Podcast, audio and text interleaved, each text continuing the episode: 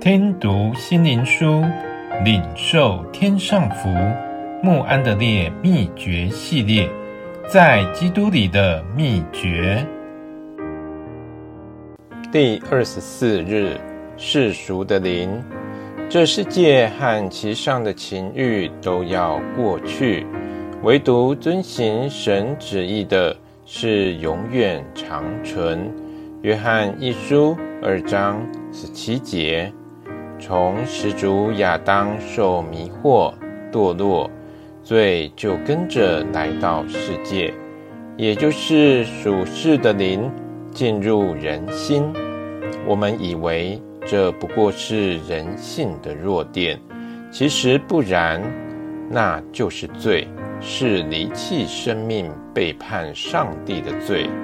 不选择上帝的生命，就是选择死亡，因为死亡就是没有上帝的同在。没有上帝的生命，我们灵魂内在的生命，本质上就是从上帝而来的生命，为的是要彰显上帝的性情荣美。说穿了，各种宗教及各样救赎的方法，最终的目的就是除掉肉体血气老我的旧生命，转变为属天的新生命。使这新生命能在我们心中燃起神圣爱火，烧尽今生的骄傲、眼目及肉体的情欲。这些都不是上帝起初造人时所附带的，而是亚当犯罪堕落时引起的。因此，属世的灵不只是一种罪而已。而且是一种离开上帝的面，失去上帝同在的一种真正死的状态。属世的灵就是一种与上帝为敌的心态，是堕落的本质，带来灵魂的死的悲惨状态。